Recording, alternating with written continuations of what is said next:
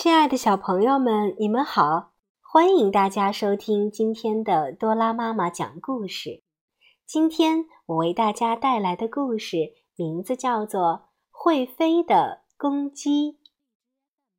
从前，公鸡的飞行本领可高了，它曾获得过飞行比赛的第一名。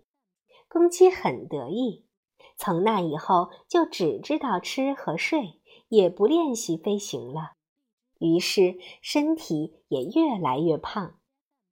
有一天，喜鹊告诉公鸡：“嗯，公鸡，你知道吗？现在老鹰飞得可比你高多了。”可公鸡不相信，便继续睡觉。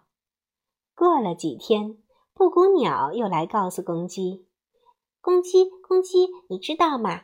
天鹅和云雀。”飞得可比你高多啦！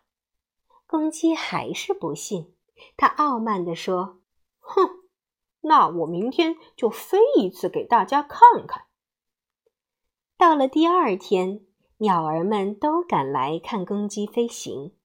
只见公鸡拍拍翅膀飞了起来，可是它飞了不到一米高，就像石头一样落了下来。公鸡大吃一惊。他没想到自己会变得这样重了。鸟儿们见到公鸡笨拙的样子，都哈哈大笑。